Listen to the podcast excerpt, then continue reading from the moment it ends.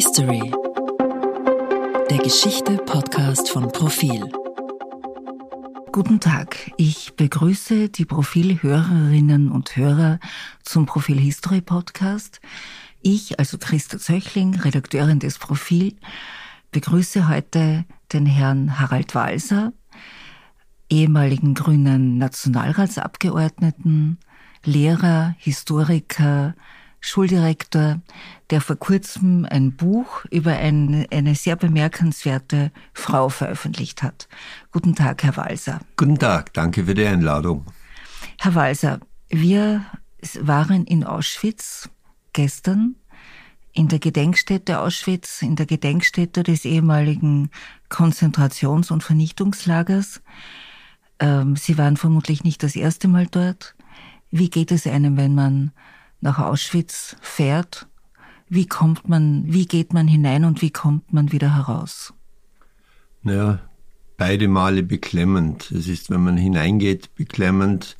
Äh, es ist, wenn man herausgeht, natürlich äh, noch ärger, weil man wieder Sachen gesehen hat und, und sich in Situationen hineinfühlen konnte, äh, von denen man eigentlich gar nichts wissen will, wenn man will, wenn man ehrlich ist.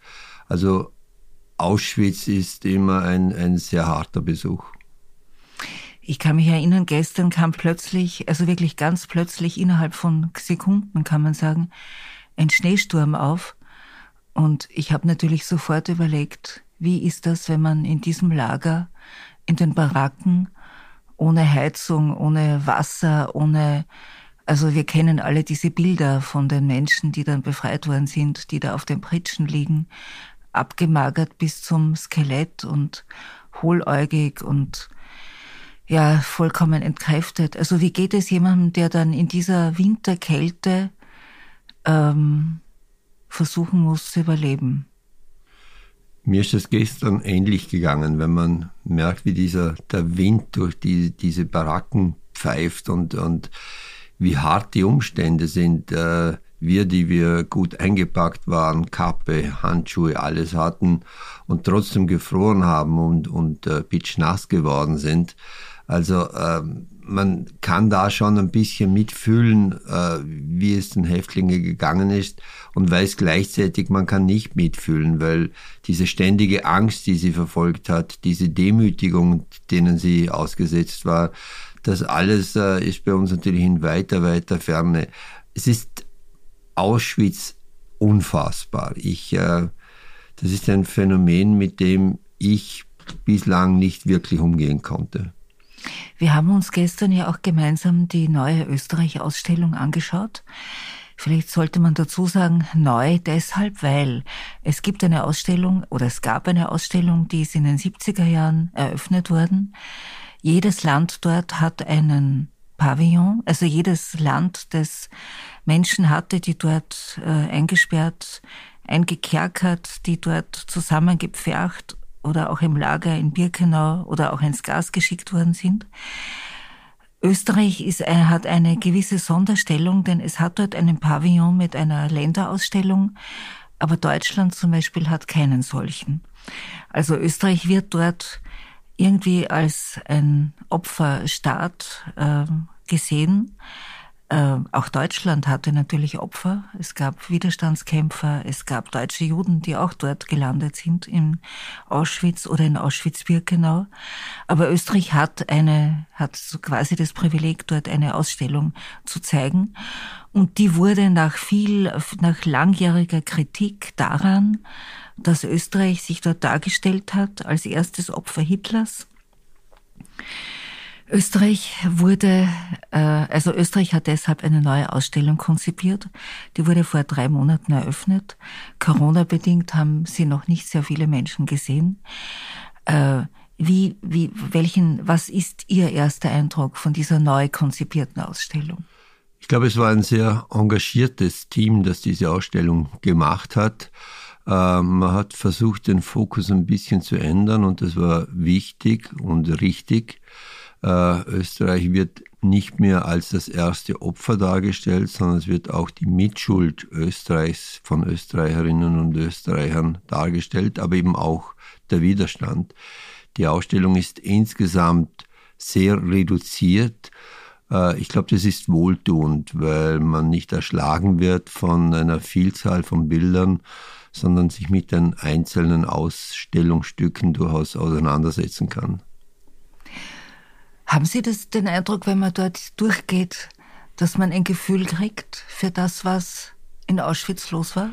Es ist ein Teil. Ich glaube, äh, man muss äh, bedenken, es gibt natürlich die große Ausstellung äh, des Staates Polen, die eine Gesamtschau und in den einzelnen Länderpavillons werden ja länderspezifische Aspekte dargestellt. Also von daher darf man nicht erwarten, dass man einen Eindruck bekommt über das, was in Auschwitz in all den Jahren passiert ist.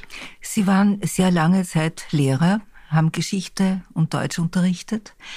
Wenn Sie heute mit oder morgen mit einer Schulklasse äh, in diese Ausstellung gehen würden, worauf würden Sie die jungen Menschen vorbereiten? Oder was würden Sie ihnen zeigen? Oder würden Sie sie einfach durchgehen lassen und nachher drüber reden?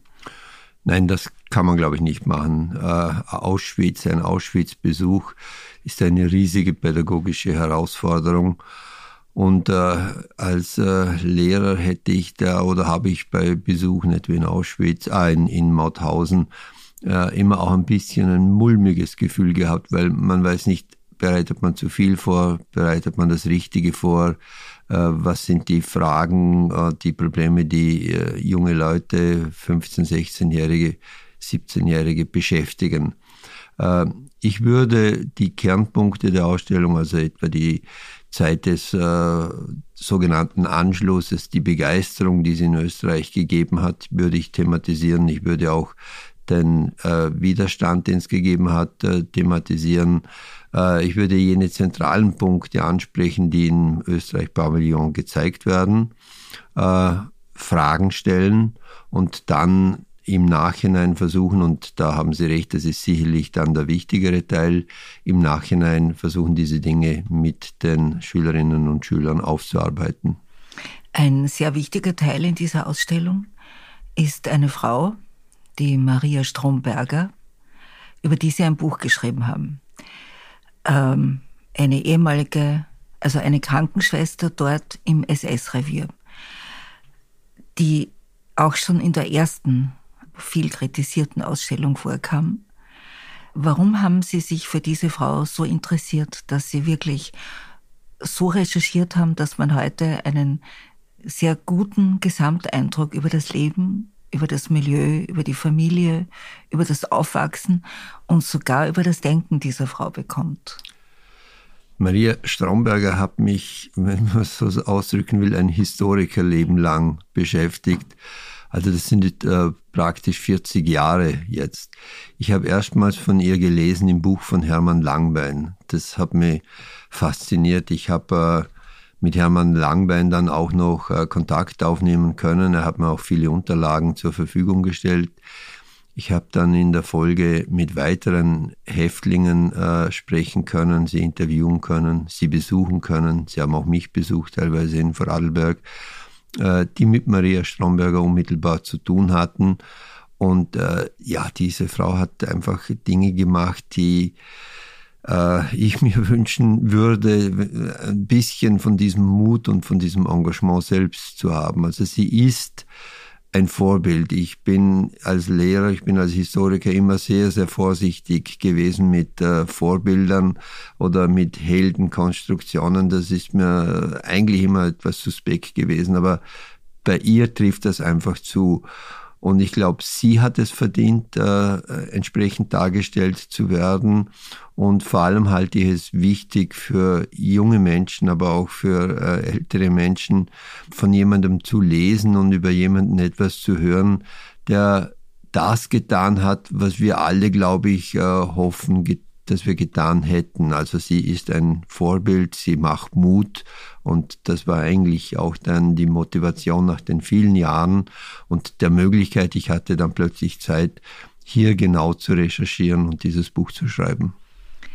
Äh, ich habe das Buch gelesen und es macht einen irgendwie mutig und auch gleichzeitig traurig, weil man das Gefühl hat, diese Frau hat wirklich ihr Leben gegeben, um anderen zu helfen ist aber nicht wahnsinnig dafür bedankt worden und man hat irgendwie das Gefühl, sie hat auch kein sehr glückliches Leben geführt, wobei sie hatte sicher glückliche Momente, weil diese ehemaligen Häftlinge, denen sie geholfen hat, also diesen ehemaligen polnischen Häftlingen vor allem, ähm, die dort in einem Krankenrevier auch gearbeitet haben oder arbeiten mussten, das waren sogenannte Funktionshäftlinge.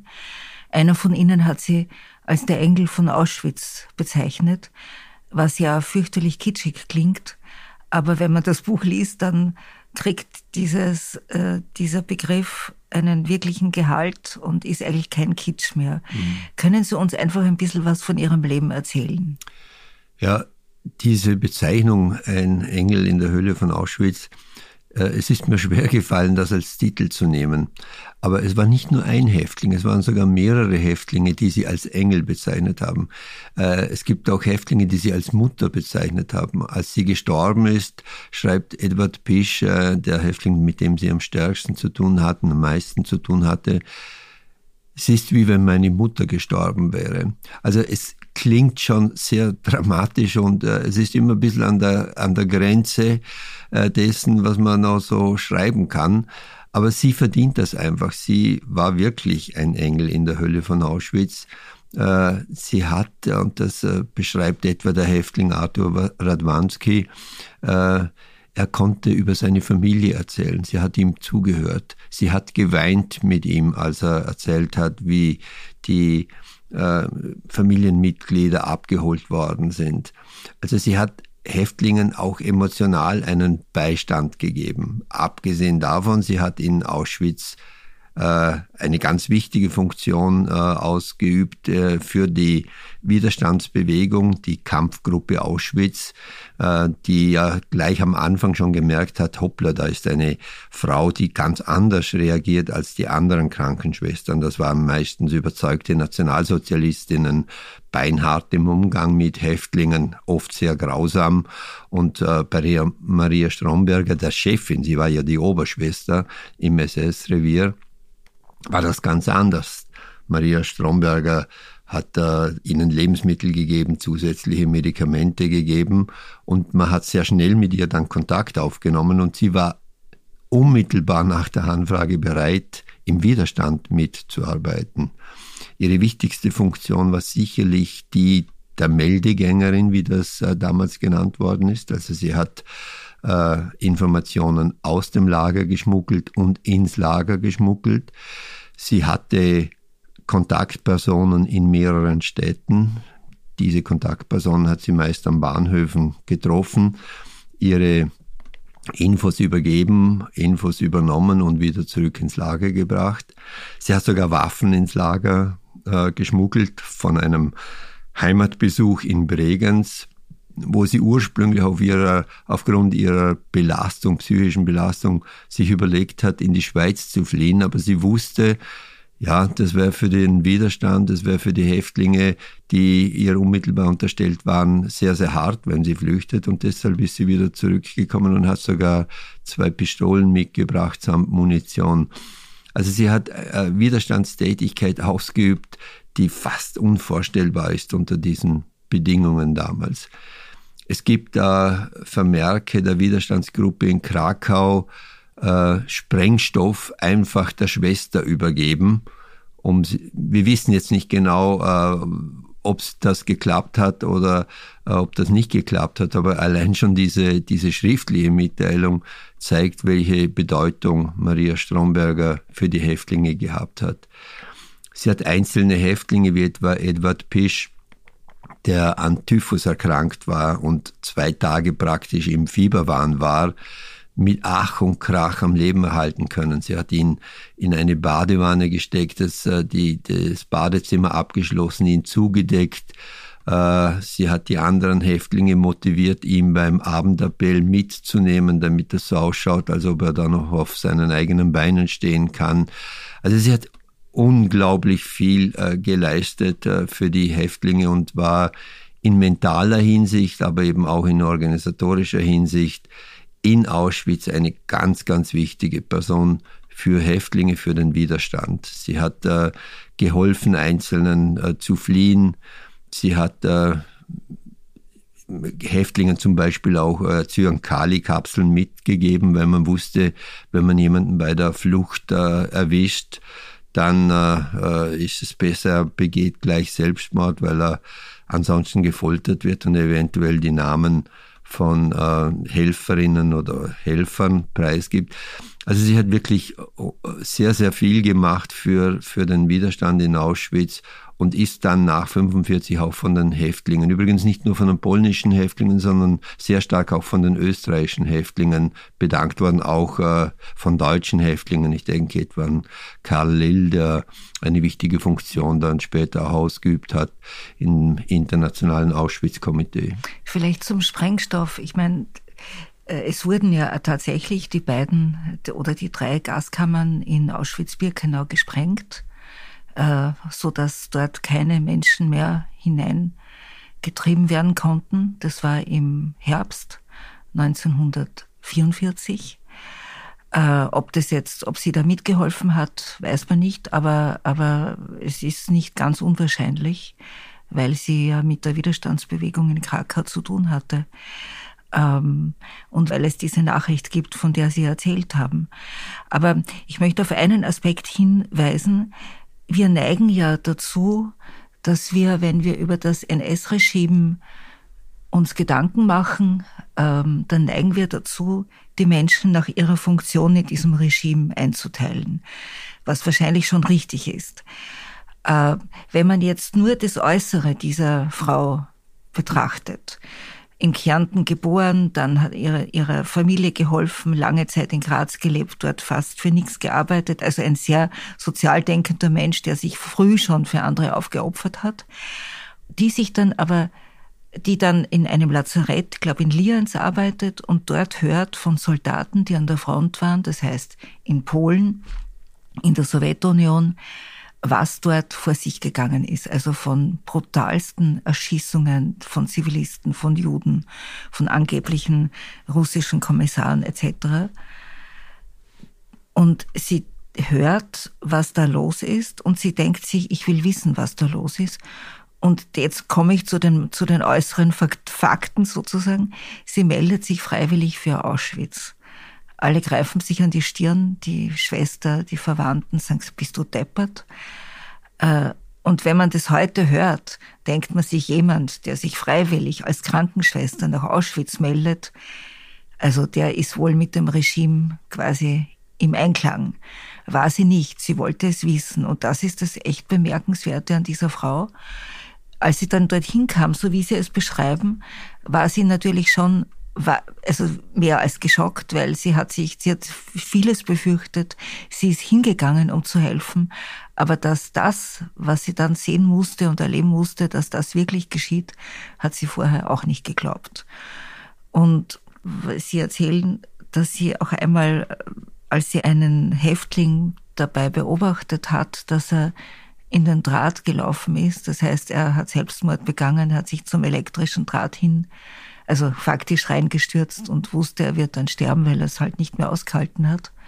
Da ist sie in Ohnmacht gefallen, was auch schon ein, ein großer Gefahrenmoment war, weil das dadurch auffiel, dass sie ein bisschen nach Ansicht der SS zu viel Herz zeigt für die Gefangenen. Ja, das, äh, das übrigens sich freiwillig gemeldet hat und dass man dann vermuten musste, sie ist hundertprozentige Nationalsozialistin, das war gleichzeitig ein Riesenvorteil weil sie ist nicht überprüft worden. Sie ist politisch nicht überprüft worden, äh, weil man automatisch davon ausgegangen ist, es handelt sich um eine Nationalsozialistin. Mhm. Was ihr auch geholfen hat, ist ihre hohe Qualifikation.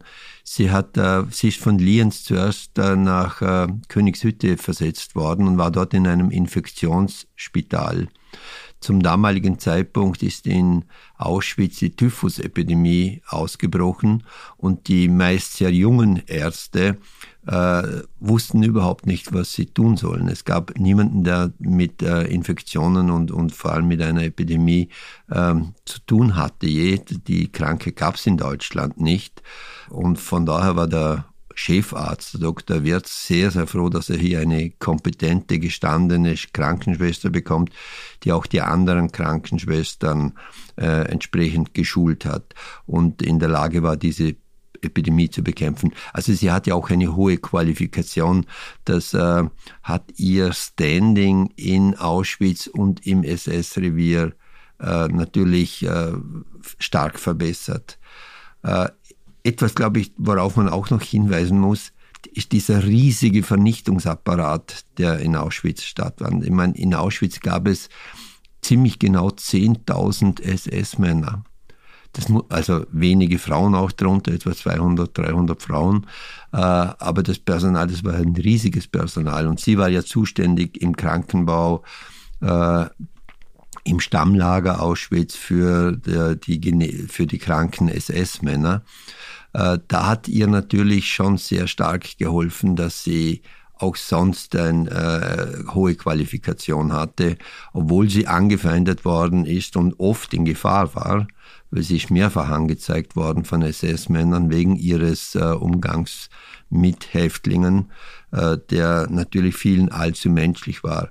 Und da gibt's äh, Berichte darüber, wie mutig sie in diesen Verhören dann aufgetreten ist und oft den Spieß umgekehrt hat und die SS-Männer, wenn sie irgendetwas Negatives über sie wusste, äh, so bloßgestellt hat, dass äh, die sich künftig dann schon überlegt haben, ob sie sie noch einmal anzeigen. Ja.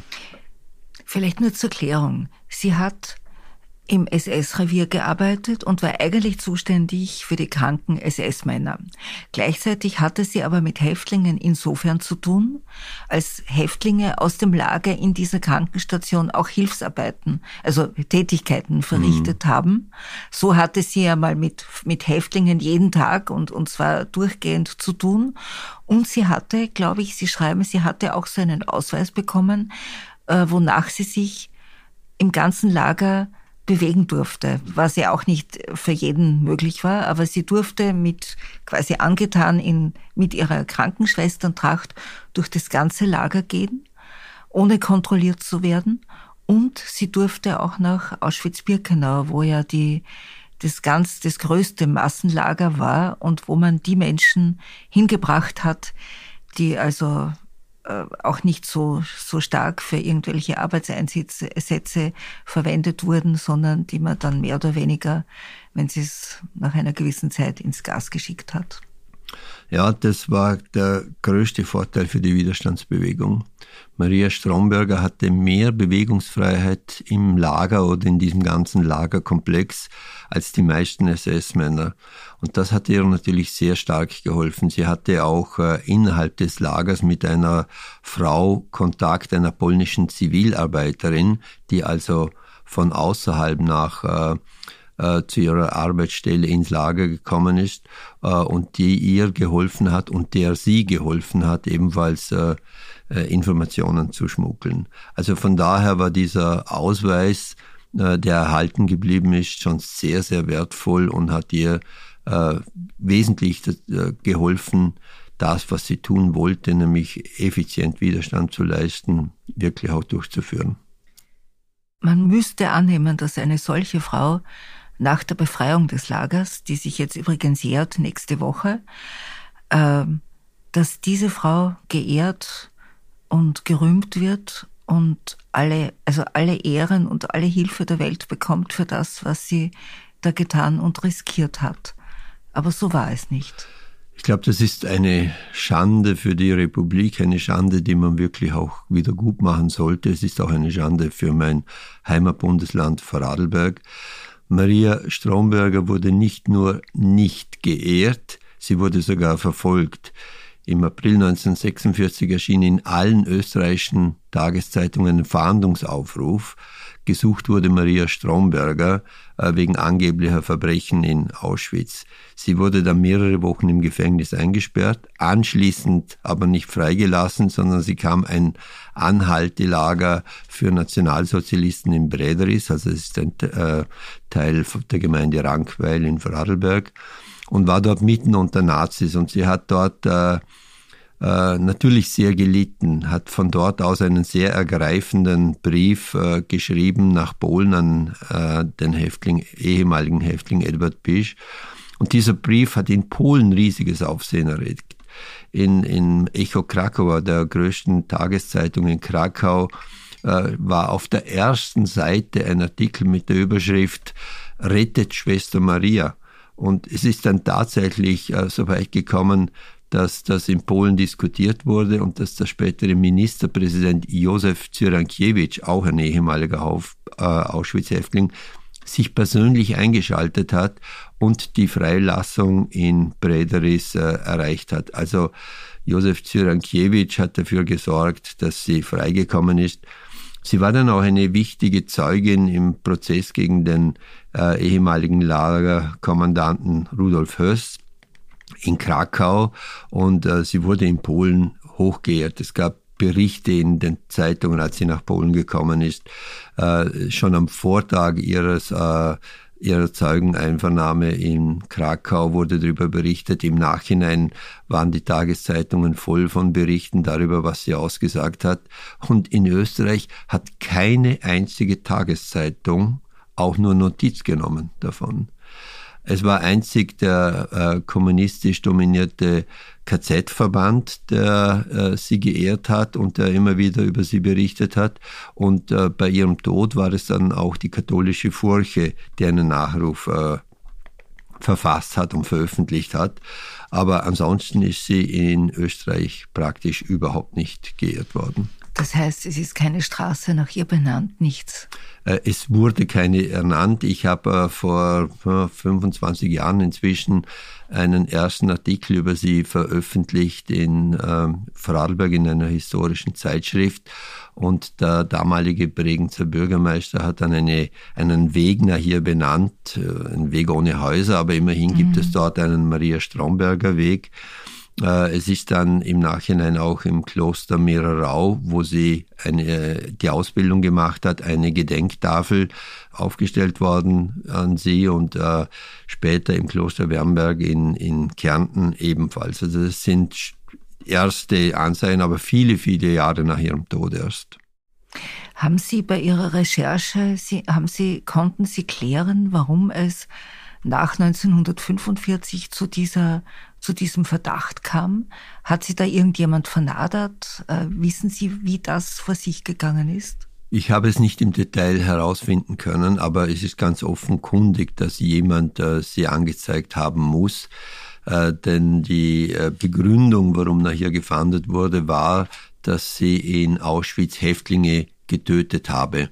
Und es war in der Tat so, dass zumindest bei einer Krankenschwester, die ihr unterstellt war, nachgewiesen wurde, dass sie Häftlinge getötet hat. Das waren sogenannte Phenolspritzen, die man äh, ins Herz gegeben hat und die zum unmittelbaren Tod geführt haben. Also die Schwester Margarete, die hat es nachweislich äh, gemacht. Äh, bei den anderen kann man es vermuten. Bei Maria Stromberger war es natürlich absurd, dieser Vorwurf. Mhm. Und alle Häftlinge, es waren ja etwa 20 Häftlinge, die ihr unmittelbar untergeben waren, äh, haben natürlich das Gegenteil gesagt. Aber das heißt, da haben sich manche vielleicht auch schützen wollen oder es gab einfach böse Gerüchte. Das kann ja auch sein, dass dass Gerüchte unter den Häftlingen dann weitergetragen werden und dass man dann auch die, die Namen verwechselt oder das, also ich meine, es ist natürlich in der Erinnerung dann vieles möglich an Irrtümern. Hm. Aber das heißt auch, es ist schon ratsam, sehr genau hinzuschauen und sich nicht jetzt von dem ersten Eindruck beziehungsweise welche Funktion jemand im System einnimmt, äh, von dem allein leiten zu lassen. Also Sie haben, äh, der Heinz Fischer, ehemaliger Bundespräsident, hat ja für Ihr Buch ein Vorwort geschrieben.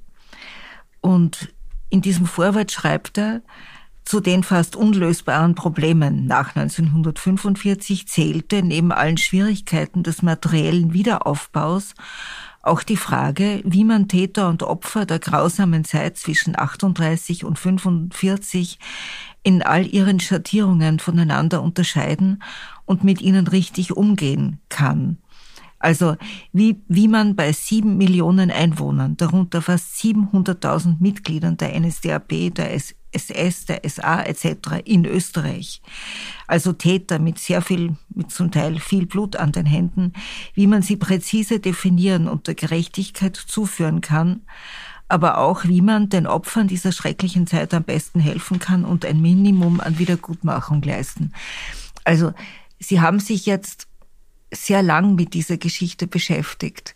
Welche, sozusagen, welche Lehre würden Sie daraus ziehen, wenn man über Vergangenheit nachdenkt, wenn man für die Vergangenheit Verantwortung übernehmen will, ohne sich so ganz billig mit Moral auf eine oder an, also auf eine Seite zu schlagen und und, und so quasi nie wieder und ich, wir sind, wir sind nicht dafür, also wir, wir sind dagegen etc. Also welche Lehren haben Sie denn gezogen aus dem Umgang mit der Vergangenheit in der Beschäftigung mit gerade dieser Frau? Ja, ich glaube, man kann's, man muss es ein bisschen breiter fassen. Der, die Lehren, die ich gezogen habe, das war schon als junger Historiker so, dass man genau hinschauen muss, dass man auch schauen muss, wenn man, wenn man Gerechtigkeit jetzt unter Anführungszeichen in der Einschätzung walten lassen möchte, äh, dass man schon äh, betrachten muss, warum wurde beispielsweise auch jemand Nationalsozialist. Äh, ich glaube, das war auch die Schwierigkeit nach 45. Eine gigantische Zahl, zehn Prozent der Bevölkerung Parteimitglieder. Viele waren aber auch gezwungen beizutreten.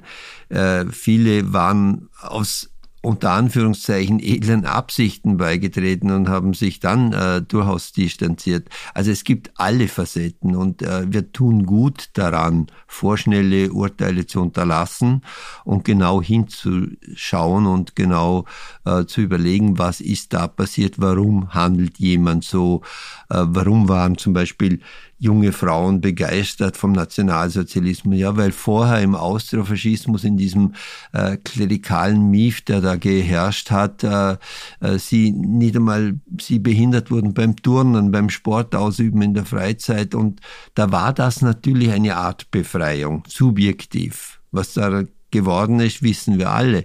Aber wir tun gut daran, diese Zeit unter, zu, zu beurteilen, in der das passiert ist. Also ein, ein, eine Begeisterung im Jahr 1938 und jetzt rede ich aber nicht von jenen, die da zugeschaut haben beim, bei diesen fürchterlichen Pogromen und, und, und, und der Demütigung der jüdischen Bevölkerung in Wien. Aber ich rede von, von jenen, die, die jetzt geglaubt haben, es bricht eine neue Zeit an und äh, die mit, mit der Diskriminierung und Antisemitismus nichts am Hut hatten. Und ja, da muss man ein gewisses Verständnis haben, dass, weil sonst äh, ist äh, die Auseinandersetzung mit äh, Geschichte sinnlos. Wenn man daraus lernen möchte, muss man wissen, ja, äh, man muss frühzeitig auftreten. Das ist, glaube ich, eine Lehre, die gerade in der Gegenwart sehr, sehr wichtig ist, wenn wir die Entwicklung etwa bei Corona-Demonstrationen anschauen, diese, diese Gewalttätigkeit, die zunimmt, diese Radikalisierung, äh, die beängstigend ist. Man muss genau hinschauen. Man darf keine vorschnellen Vergleiche ziehen schon gar nicht mit der NS-Zeit, weil das sind einzigartige Verbrechen, die damals verübt worden sind. Aber dieses genaue Hinsehen, das ist, glaube ich, die wichtigste Botschaft. Äh, ich möchte jetzt ehrlich zum Ende kommen, aber mir ist natürlich eingefallen, Sie haben am Anfang gesagt, Auschwitz ist unfassbar. Und gleichzeitig ist es aber passiert. Also es ist eigentlich nicht unfassbar, weil es ist in unserer Welt und die Menschen sind offenbar dazu in der Lage. Und mir ist jetzt eingefallen, der Imre Kertész, der ja auch in Auschwitz war, der ein Buch darüber geschrieben hat, also er hat viele Bücher, letztlich spielt in allen seinen Büchern irgendwie Auschwitz auch eine Rolle. Aber er hat geschildert, wie er als junger ungarischer Jude im Jahr 1944 ähm, plötzlich also in ein Lager kommt in Budapest, dann kommen sie in Züge. Er meldet sich sogar freiwillig, weil er mit seinen Schulfreunden, mit seinen Freunden, die im selben Alter sind, sie hören Auschwitz, sie hören nichts Gutes, aber gleichzeitig hoffen sie, dass sie dort vielleicht eine Arbeit kriegen, eine Arbeit finden, das noch immer besser als da wochenlang in diesem Lager herumzu, äh, also zu vegetieren. Und sie melden sich freiwillig, sie sitzen dann im Zug nach Auschwitz, kommen dort an und dann ist halt alles anders.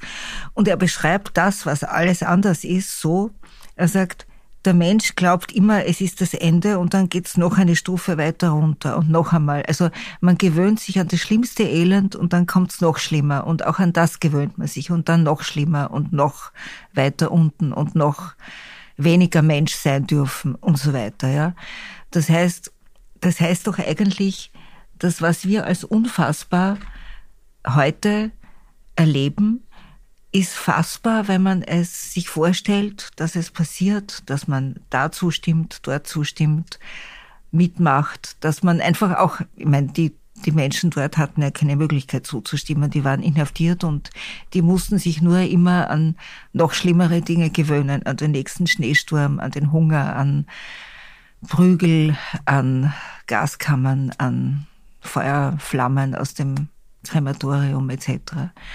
Also Glauben Sie, kann man das heute noch irgendwie vermitteln, diesen Weg nach unten und dass man mhm. das eigentlich, es ist nicht vorstellbar und trotzdem ist es irgendwie vorstellbar.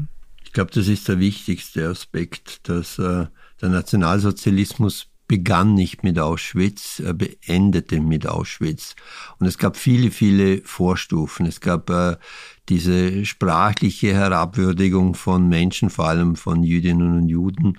Äh, und es gab dann die ersten Maßnahmen. Juden durften nicht bestimmte Berufe nicht mehr ergreifen, bestimmte Ausbildung nicht mehr ergreifen, wurden zunehmend ausgegrenzt, verfolgt, äh, diskriminiert. Und ich glaube, das ist ein, eine ganz wichtige Botschaft, die Sie hier ansprechen dass man von vornherein schauen muss, äh, dass menschenverachtende Aussagen unterbunden werden und schon gar menschenverachtende Maßnahmen unterbunden werden. Äh, wir müssen am Anfang ansetzen. Im Jahr 1938, 39 war es kaum mehr möglich, wirklich sinnvoll Widerstand gegen den Nationalsozialismus zu leisten. Das System war etabliert und äh, war von innen her nicht mehr zu stürzen das müssen wir lernen, dass man äh, solche Entwicklungen frühzeitig bekämpfen muss und äh, äh, nur dann Aussicht auf Erfolg hat. Herr Walser, ich danke Ihnen schön. Ich verabschiede mich von unseren Hörerinnen und Hörern. Bis zum nächsten Mal. Danke Dankeschön. für die Einladung auch.